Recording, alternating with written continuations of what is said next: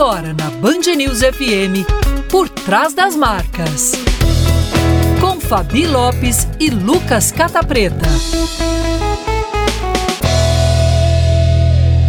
A gente está começando aqui na Band News FM a segunda temporada do Por Trás das Marcas, programa que você ouve aqui na Band News FM e também assiste nas nossas redes sociais e nas redes sociais dela, da Fabi Lopes. Oi, Fabi, que bom tê-la aqui mais uma vez. Como vai? Tava com saudade. Eu também. Já descansamos das férias, agora Já. vamos para conteúdo bom. Vamos para conteúdo bom, né? Neste 2024, né? Que seja um proveitoso ano para todos nós. Com certeza. Estamos começando bem essa temporada, não estamos? Estamos, já vamos falar de pessoas. A melhor Já vamos falar de começar. pessoas, verdade, verdade. Um jeito aí bacana de falar de pessoas. A gente está recebendo aqui nos nossos estúdios a Mônica Hall, que ela é CEO da Solid. Solids, que é o quê? É uma empresa de tecnologia para gestão de pessoas de pequenas e médias empresas, as PMS. Ei, Mônica, bem-vinda. Obrigada, muito obrigada pelo convite. Obrigada a você. Vai A ser um prazer conversar um pouquinho com você aqui hoje. Ô, Mônica, aqui como primeira pergunta no nosso programa, a gente sempre quer saber o que está por trás dessa marca. Então, o que está por trás da Solids? Bom, primeiro um sonho gigante, né, de fazer com que a- as empresas tenham uma nova forma de fazer gestão de pessoas, muito mais eficiente, sabe, que gera impacto, né? Mas tem também nessa marca tem uma identidade muito forte, né? Desde o nosso DNA está carregado de quem nós somos. Então é uma marca muito brasileira. Nós estamos no Brasil inteiro, em todos, porque tecnologia, muitas vezes as pessoas ficam muito concentradas ali no, no Sudeste, no- nos grandes polos. A Sim. gente gosta de espalhar e de estar em cada cantinho desse país. Então a gente gosta de estar no Acre, a gente gosta de estar no Sul, a gente Do Iapoque ao Chuí. do Iapoca ao Chuí. Então é uma marca muito brasileira, né? E, e é uma marca que a gente gosta de, de... Tem tecnologia, as pessoas acham tecnologia é aquela coisa fria, né? Não, nossa tecnologia é humana, então tem que ter gente.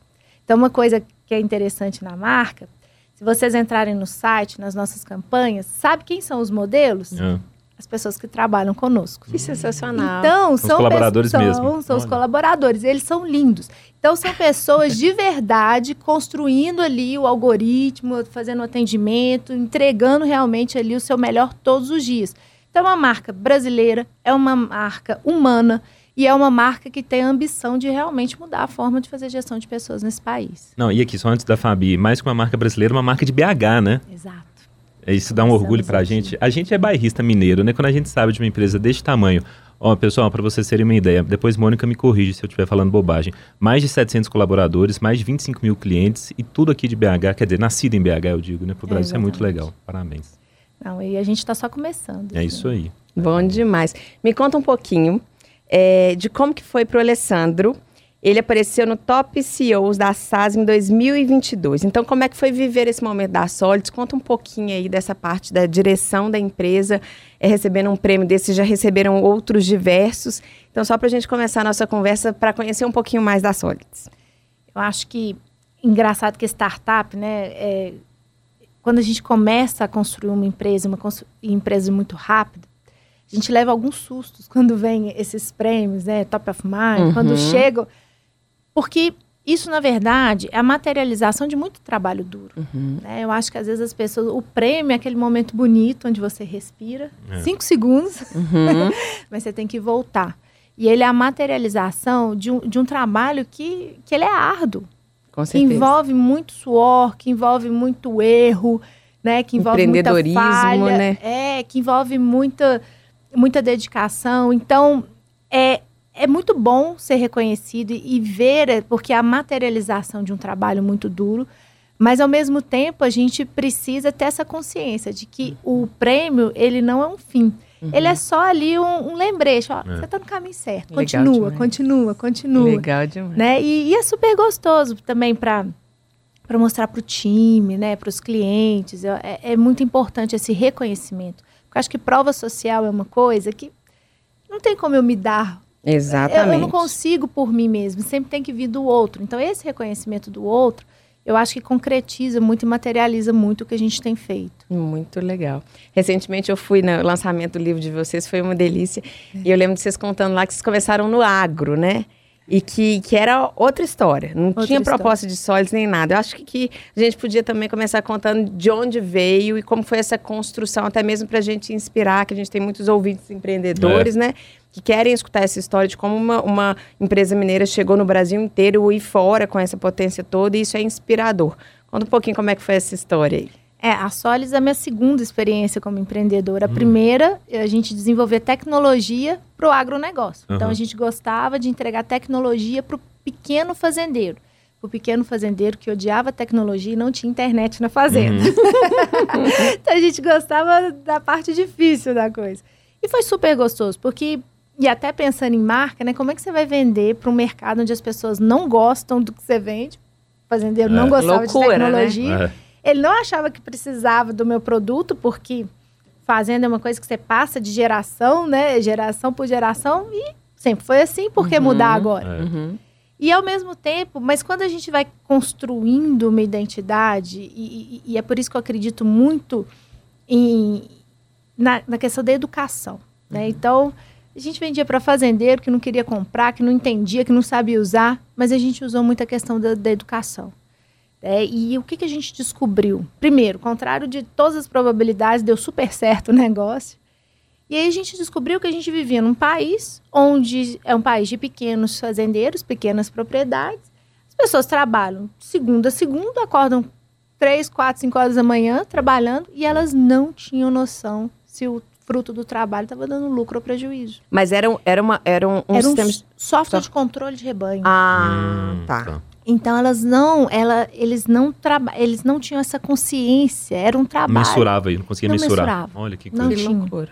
Então foi uma experiência muito boa e eu cresci muito. Eu e o Ale juntos, né? A gente já empreende junto há mais de 20 anos. E vocês anos. são casados? E somos casados. Tem uhum. esse, esse detalhe. Tem esse detalhe. E, e, foi muito bacana. Então, quando a gente monta a Solids, assim, aparentemente não tem nada a ver, porque aí eu paro né, de atender o fazendeiro e vou uhum. atender o RH. E aí a gente descobre uma realidade muito parecida. Porque o Brasil é um país de pequenas e médias empresas, é. de cada 10 empregos gerados, praticamente 7 vêm das pequenas e médias. Olha isso. E aí, quando a gente entra na realidade das pequenas empresas, quando nós entramos, o que, que nós descobrimos? Que também as empresas tinham lá sua folha, muitas vezes a folha era a principal, né, é, é, é era o principal custo da empresa, principal né, compromisso, e não tinha nenhuma estratégia de gestão por trás disso. Uhum. Né? Ou seja, a maioria dos empreendedores não sabe se a gestão de pessoas está dando lucro ou prejuízo, está sendo benéfica para o negócio ou está sendo um detrator do negócio. Uhum.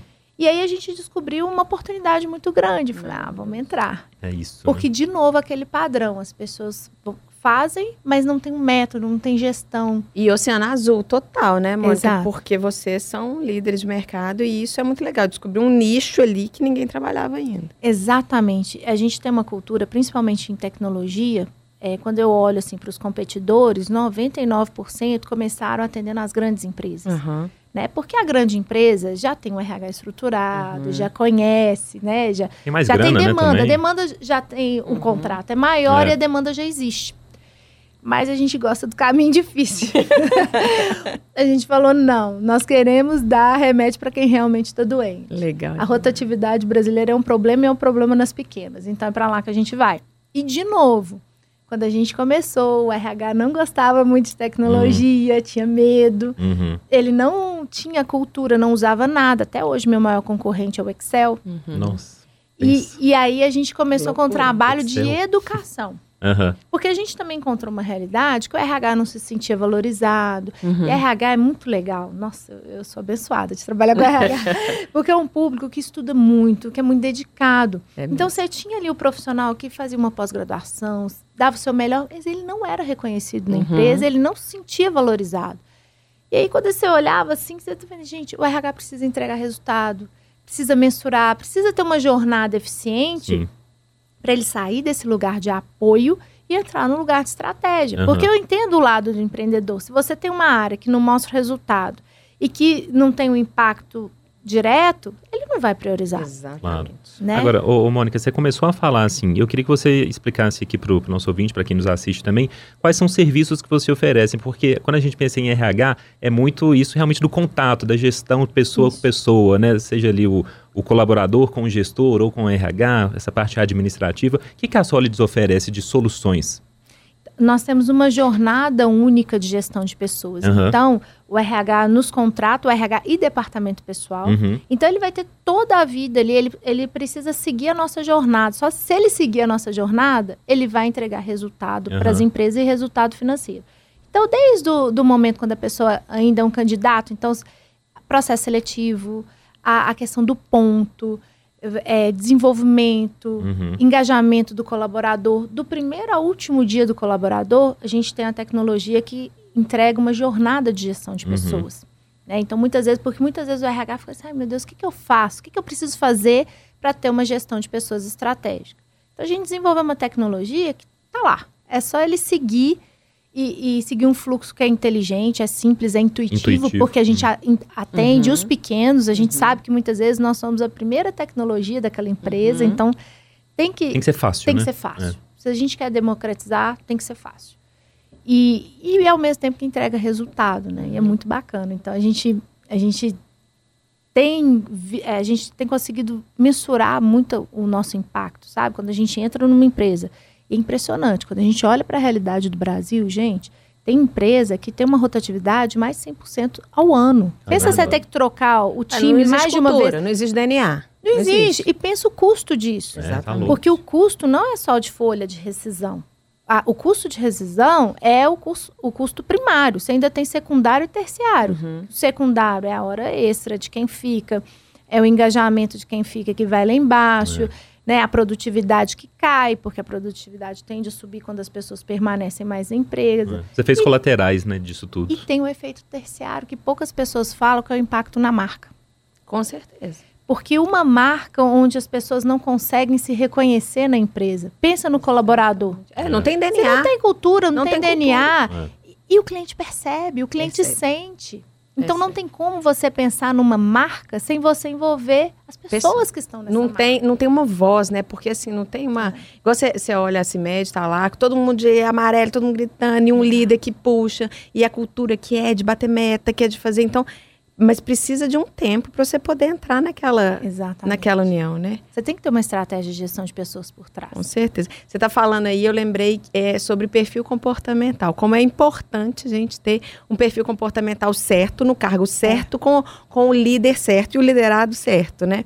Então, fala pra gente também um pouquinho, vocês têm no software também essa parte, né, de mapeamento de perfil comportamental e o porquê dessa importância da gente realmente saber como contratar certo um colaborador para a vaga certa, para diminuir turnover, para evitar demissão, como é que é?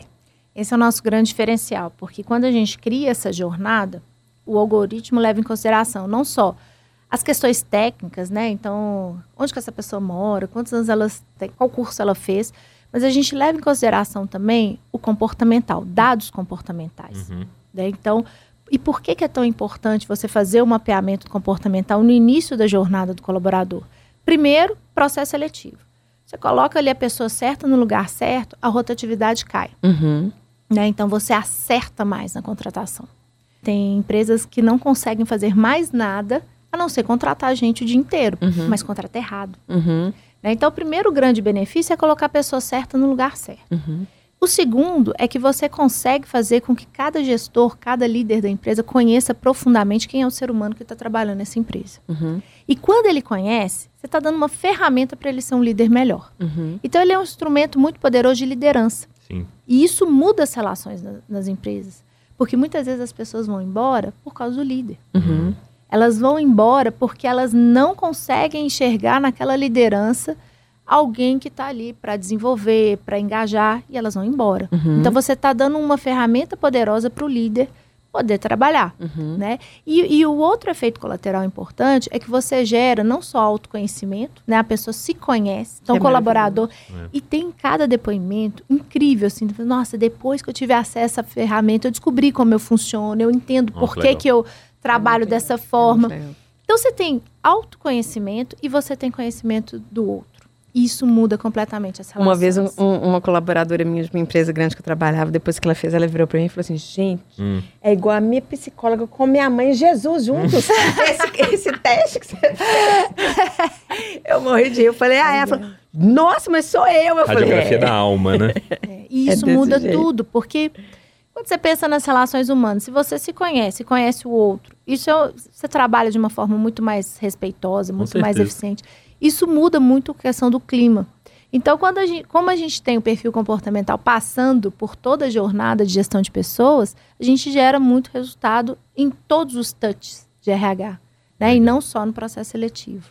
Vamos para nossa pausa? Tá boa a conversa, né? Dava para continuar. Já Estouramos chegou? um pouco, na verdade. Então, pronto, vamos lá. Vamos para o intervalo e já já a gente volta com Por Trás das Marcas. Você está ouvindo Por Trás das Marcas, na Band News FM.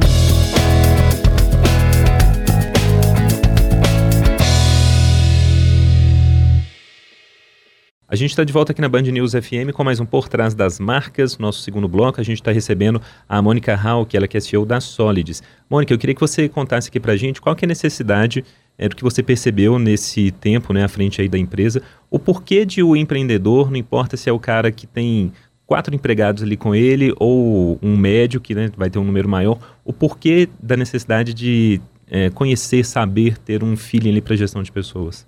Engraçado, né? Quando a gente pergunta para um grupo de empreendedores no que, que ele é bom, aí a pessoa fala, ah, eu sou bom em logística, em vendas Finança. e tudo. Poucos são os que falam, eu sou bom de gente, sou bom de gestão de pessoas.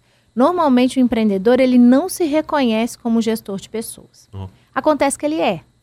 O e tempo ele, todo. O tempo todo. E Tem que ser tá na marra, né, na verdade. E ele está né? sendo avaliado. uhum. Então a questão não é se o empreendedor é um, gestão de, um gestor de pessoas, ele é. A questão é se ele é um bom ou um mau gestor de pessoas. Como ele desenvolve isso. Né? Né? Então, a primeira coisa que eu acho que todo empreendedor tem que ter essa consciência. Eu sou um gestor de pessoas. Uhum. E a partir dessa consciência, ele tem que entender que tudo aquilo que ele faz ou não vai gerar impacto no negócio e no resultado. Né? O jogo que a gente joga é um jogo de gente. Tem empreendedor fechando as portas porque se preocupou com o maquinário, se preocupou muitas vezes uhum. com o equipamento, mas negligenciou o principal são as pessoas que operam aquela máquina, que operam, que lidam com o cliente. Uhum. Então, a primeira coisa, o empreendedor tem que entender que a gestão de pessoas pode ser a diferença entre ele abrir ou fechar as portas. E a gente tem números para mostrar. Então, por exemplo, a gente, o cliente, quando ele entra na nossa plataforma, ele entra mais ou menos com a rotatividade média do Brasil, que fica uhum. ali perto da casa dos 40%. Uhum. Ao longo dos meses, a gente faz a análise dos dados, esse número vai caindo. Né? Então, a gente tem uma média de clientes sólidos com a rotatividade menos da metade da média nacional. Então, ele entra ali com uma média de 40% e a gente entrega ali, depois de alguns meses, ele fica ali perto dos 17%, uhum. média. Uhum. Quando você coloca isso, o que, que significa em termos financeiros? Estou falando que uma empresa ali, mais ou menos de 50 colaboradores, ele tem uma economia de mais ou menos 300 mil reais por ano. Nossa. Que isso? É. É muita grana. É a rescisão que ele não faz, é, é a produtividade que ele aumenta. Né? Então, quando a gente faz a, o cálculo de quanto custa uma demissão, Sim. Né? e quando a gente reduz isso, a gente está falando de um RH, de uma gestão de pessoas que uhum. entrega resultado financeiro. Uhum. Outra coisa importante, quando existe uma média de crescimento que a gente observa ali, de, de contratações, uma média nacional. Os clientes que usam a, a ferramenta e, portanto, têm uma estratégia eficiente de gestão de pessoas, eles contratam seis vezes mais. Nossa. O que, que é isso? Ou seja, a gestão de pessoas bem cuidada, bem olhada, ela gera resultado financeiro. E é isso que o empreendedor tem que entender. E, e é engraçado, porque normalmente o empreendedor fala: ah, é difícil, gente, é difícil, contratar é uhum. é difícil. É uma dor. O empreendedor tem essa dor, essa dor tem é essa óbvia. Dor. Dor. Todo empreendedor sabe que, que é uma dor para ele. Mas poucos são os que tomam para si essa missão uhum. de ser um gestor de pessoas e realmente entender que gestão de pessoas pode e deve gerar resultado para o negócio. Aqui, só para não perder é, o fio da meada, eu, como jornalista aqui também, me tira uma dúvida. Uma, uma dúvida não, queria que você trouxesse sua percepção. É, a gente sabe que contratar e demitir no Brasil é caro. A máquina é muito cara, na verdade, tudo é muito caro para as empresas. É realmente muito caro? É uma coisa que tira o sono de quem empreende, quem contrata. Queria que você trouxesse essa percepção mesmo, assim. Se podia é. ser menos burocrático. Eu acho que é muito caro é. a parte né, é, regulatória da rescisão, uhum. então tem imposto. imposto. É, é, todo um aparato né, que você tem de estrutura de, de departamento pessoal, uhum. de RH, que encarece. Mas esse ainda não é o maior custo. Hum, o maior custo está muito na produtividade, uhum no turnover? É, porque a rotatividade, ela faz, pensa que, que uma pessoa, você vai, treina a pessoa, desenvolve a pessoa, então ela entra com uma produtividade X. Uhum. Ao longo do tempo, ela vai subindo essa rotatividade. Uhum. Então, quando você perde essa pessoa, depois de ter investido em treinamento, ter investido em Entendi. processo seletivo, tudo, você tem que começar do zero. É. Então, pensa num gráfico ascendente de produtividade. O ser humano, ele tende a produzir mais com o tempo, na mesma função. E você interrompe o tempo todo esse ciclo ascendente de produtividade, tem que começar do zero. Uhum. Então, é como se você... Você está numa corrida, você vai, começa, aí você tem que voltar. Uhum. E você nunca chega na largada. É isso que acontece com as empresas todos os dias. Entendi. E, e aí é o custo do treinamento, é o custo da hora extra de quem fica, Sim. é o custo da marca empregadora. Porque quem quer trabalhar numa empresa onde você não cria vínculos, porque É. todo mundo está indo embora o tempo todo, Toda hora contrata, né? toda você não tem uma avaliação positiva, Uhum. as pessoas não criam vínculo, as pessoas não adquirem conhecimento, as pessoas não, não dá tempo das pessoas se tornarem boas Uhum. naquilo que elas estão fazendo. E as pessoas são muito ansiosas. Exa você E- tem uma geração e é- ansiosa. Exatamente. Que não dá tempo para poder criar esse vínculo, criar essa, essa maturidade também. Isso é muito importante, né? É, então a sensação para o empreendedor normal é, sabe, você está numa corrida, dá o tiro, você começa a correr, aí de Enxuga repente gelo você ali, volta, Enxuga gelo. dá gelo. Uhum. Né? E tem a questão também burocrática, legal, que é pesada. Sim. Né? A- a- é, é muito pesado, é muito caro. Então, a- a- todo empreendedor precisa ficar muito atento à rotatividade, porque ele é um grande vilão e é um vilão que muitas vezes as pessoas acham que ele não é controlável, e é. A gente pode mudar essa realidade. Boa. E, qual, e falando disso, qual que é a melhor forma de avaliar desempenho e performance desses colaboradores? O que, que você tem visto? O que, que vocês fazem? Não sei se é- esse, esse é um ponto que vocês trabalham também. Como a gente faz essa avaliação da melhor forma? Eu já trabalhei em diversas empresas, cada uma avaliava de uma forma diferente. Claro que tem um padrão, mas o que, que você nos recomenda? É, é, no nosso sistema, a gente criou uma jornada que ela tem que ser simples, eficiente e fácil de usar. E qual que é o grande problema dos sistemas de gestão de desempenho? Às vezes você quer fazer uma coisa muito robusta, aí você começa a complicar. Elefante branco, né? Fica o elefante branco, Hum. passa um tempo, aquela coisa, você envolve a empresa toda, porque não tem como envolver. É. Aí passa um tempo, aquela coisa fica grande demais, você não faz nada com aquilo e perde a credibilidade. Depois Sim. de um, dois anos, ninguém acredita nisso mais. Uhum. Então, fica um lado a empresa fingindo que está avaliando, o time fingindo que está desenvolvendo.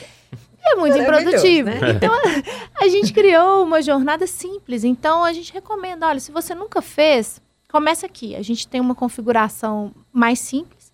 Depois, pessoa- as empresas vão melhorando a sua maturidade.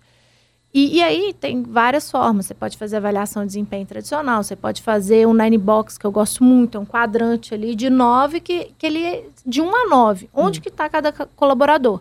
E aí, isso, o colaborador vermelhinho no 1 é sinal vermelho. O 9 é aquele colaborador que é fora da curva, você precisa Uhum. engajar e, e promover. Então você tem um instrumento visual ali que você sabe onde que está seu time, você sabe o que fazer. Então quem está na linha do meio, vamos desenvolver treinamento. Aham. Então você sabe quem você deve contratar, quem você deve promover, quem você deve demitir, quem você deve desenvolver. Então ele é fácil e visual.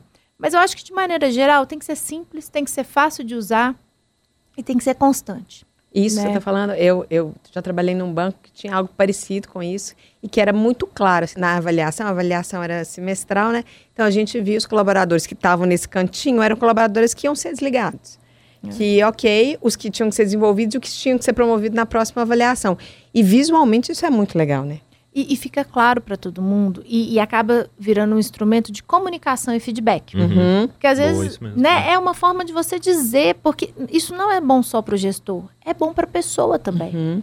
Para ela saber onde que ela está. Porque nós temos uma distorção de percepção, né? Então a gente tende a nos avaliar de uma forma muito mais positiva do que o nosso gestor. Sim. Existe essa diferença, Sim. né? Porque a gente, é, nós nos avaliamos pelo, pelo nosso esforço. Uhum. O gestor está ali no resultado. Então é bom porque pacifica. Uhum. Todo mundo sabe, né? Você cria ali um- uma linguagem comum e você dá a oportunidade para a pessoa se desenvolver. Então, uma boa gestão de desempenho é um excelente instrumento de feedback também, para a Uhum. pessoa poder crescer e melhorar cada dia na empresa. Legal. Ô, Mônica, eu queria uma radiografia sua do que, que você percebe do mercado de trabalho no Brasil. E pegando por essa ótica, assim, de quem é, acompanha é, quem está na ponta do querendo contratar e na ponta de quem está querendo entrar. Aí eu pergunto, formação da mão de obra brasileira tá boa, precisa melhorar?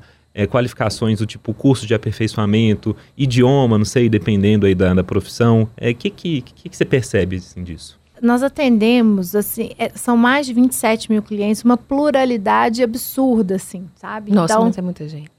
É, é, é, muita gente, são milhões de pessoas ali. Então, existe uma variação muito grande. Por exemplo, o, o inglês, ele, ele, não vai ser padrão para todo mundo, depende Sim. muito. O que, que é comum para é, todo mundo que a gente é. soft skills, que são as habilidades comportamentais. Isso, explica para gente. É, você tem as habilidades técnicas, né? Então a pessoa olha qual curso ela fez, o que, que ela formou, né? O que, que ela sabe fazer do ponto de vista técnico. Existem as questões comportamentais, né? Quais são a, as atitudes, as habilidades dessa pessoa. Uhum. E quando a gente olha as estatísticas de, de demissão, 80% das demissões estão ligadas a comportamento. É mesmo? Olha isso. 80%, é muito alto.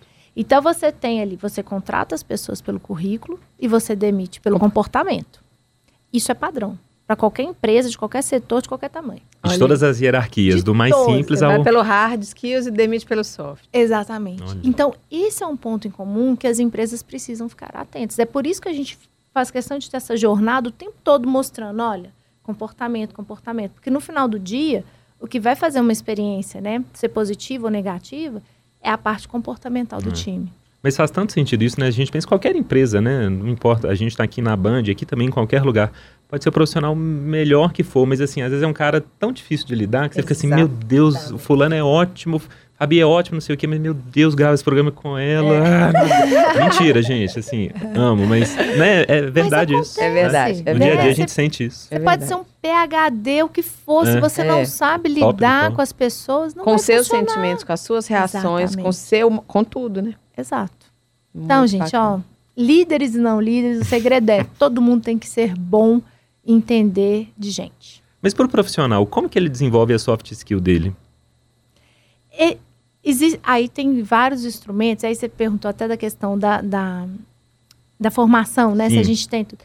Eu acredito muito que uma boa empresa ela tem esse cuidado também de criar um programa para desenvolver o, o, colaborador nesse aspecto comportamental Entendi. também. Mas através de feedbacks que você está falando? Você tem primeiro o mapeamento, né? Então, Sim, então, passo um, você mapeia. E ali tem, é, você, tem uma, você faz um mapeamento comportamental, né? E ali você começa a identificar quais são os gaps. Então, eu faço meu mapeamento comportamental, eu uhum. sei exatamente o que, que eu preciso desenvolver, quais são meus pontos fortes. A partir dali, o seu líder pode criar uma estratégia de desenvolvimento individual. Então, ele vai criar uma estratégia baseada na cadeira que você está, no cargo que você ocupa e nas habilidades que você tem. Ele vai criando ali uma estratégia. Então, Lucas, às vezes, vai ter que desenvolver um pouquinho essa skill, ou essa ele é muito bom, vamos, vamos fortalecer. Então, a liderança vai construindo essa estratégia. Né? Por isso que é muito gostoso quando você tem um líder sensível à gestão de pessoas. Porque é ali no dia a dia, com feedbacks, né? com, com, com estratégias claras, o que a pessoa deve fazer, como ela deve fazer. Isso vai moldando o comportamento e a pessoa vai, então, desenvolvendo habilidades. É, é engraçado, assim, só complementando aí para fechar, é, eu tenho, tenho uma cliente minha que é médica e ela se autodesenvolve há mais de sete anos com curso, mas para ela conhecer as reações dela. Ela é uma dominante influente altíssima, então assim, ela tem uma energia maior do que as pessoas têm. E ela tem feito, eu estava conversando com ela ontem, ela tem feito muitos cursos para se desenvolver como pessoa. Então, eu acho que é legal essa, essa questão do feedback da empresa, mas eu acho que a pessoa tem que buscar esse autoconhecimento também. Ah, eu tenho um problema, eu tenho um problema de, de grupo, eu tenho um problema de humor, eu tenho um problema de, de reações rápidas, sem pensar, de falar. Tá, mas aí, isso para sua vida deve ser a mesma coisa na vida pessoal. Exato. Então, como você desenvolve isso, também procurando uma ajuda, uma terapia, é. um autodesenvolvimento, livros, que também eu acho que também não fica só a cargo da empresa, né? Exato. A carreira não. é responsabilidade individual. Exatamente. Cada um é dono da sua própria. Ou, cada um é dono da própria carreira. Uhum. Não adianta você terceirizar. Algumas uhum. coisas não são terceirizadas. Exatamente. Sua carreira é uma delas. Uhum. E eu, eu acho que o primeiro passo, a gente não pode ter medo de se olhar no espelho. Uhum. Então, primeiro ponto, todo mundo tem pontos a desenvolver. Com certeza. E a gente não pode fugir disso. Quanto antes a gente encarar aquilo que a gente não é bom, aquilo que a gente precisa desenvolver, mais rápido a gente desenvolve. Uhum. Então, eu acho que essa coragem de se olhar no espelho, gostar de algumas coisas e não gostar de outras, Uhum. é o primeiro passo para você, pra você evoluir na carreira. Faz a nossa saideira, então. Então, Então, eu quero saber, a gente estava pesquisando, estudando, eu quero saber um pouquinho de onboarding. O que, que é isso? Por que, que é bom para as empresas?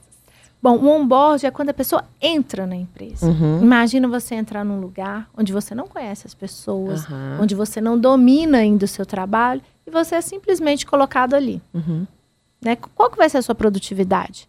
Qual que vai ser ali a- o seu relacionamento com as pessoas? A chance de você não entregar um bom trabalho é altíssima. É. Então, esse momento de onboarding, quando a empresa recebe o novo colaborador, é um momento onde as pessoas são treinadas, são desenvolvidas, Legal. onde as regras são estabelecidas, o que é aceitável, o que não é, como você deve fazer o seu trabalho, quais as ferramentas que você tem, quem são as pessoas que você vai trabalhar. Uhum. Então é aquele momento onde você faz uma imersão da pessoa que está entrando e, e- e mostra para ela quem é essa empresa, quem são as pessoas, né, e como ela deve fazer o seu trabalho. Então é uma fase muito importante. Maravilha. Porque se você não acompanha essa pessoa desde o início, ela vai ficar perdida, né? E aí a chance do resultado não vir é, é mais alto. Bacana. Terminamos. Terminamos, foi rápido demais. Foi Sempre, né? rápido. É sempre bem corrido, né? E é engraçado Mas que toda rende. vez que a gente conversa aqui, no Por Trás das Marcas, com empreendedores, que a gente vê que brilha aos olhos e, e, e- e o negócio pulsa mesmo, é uma paixão. É muito gostoso a gente ver e já É inauguramos Café verdade. Direito. Começamos bem. Mônica, obrigado, viu? Eu que agradeço, gente. Foi uma delícia a conversa. Obrigada. Fabi, obrigado também. Obrigada a você. E obrigado a você que ouviu e assistiu aqui ao Por Trás das Marcas. Daqui a duas semanas a gente volta com outro programa para você. Um beijo, até.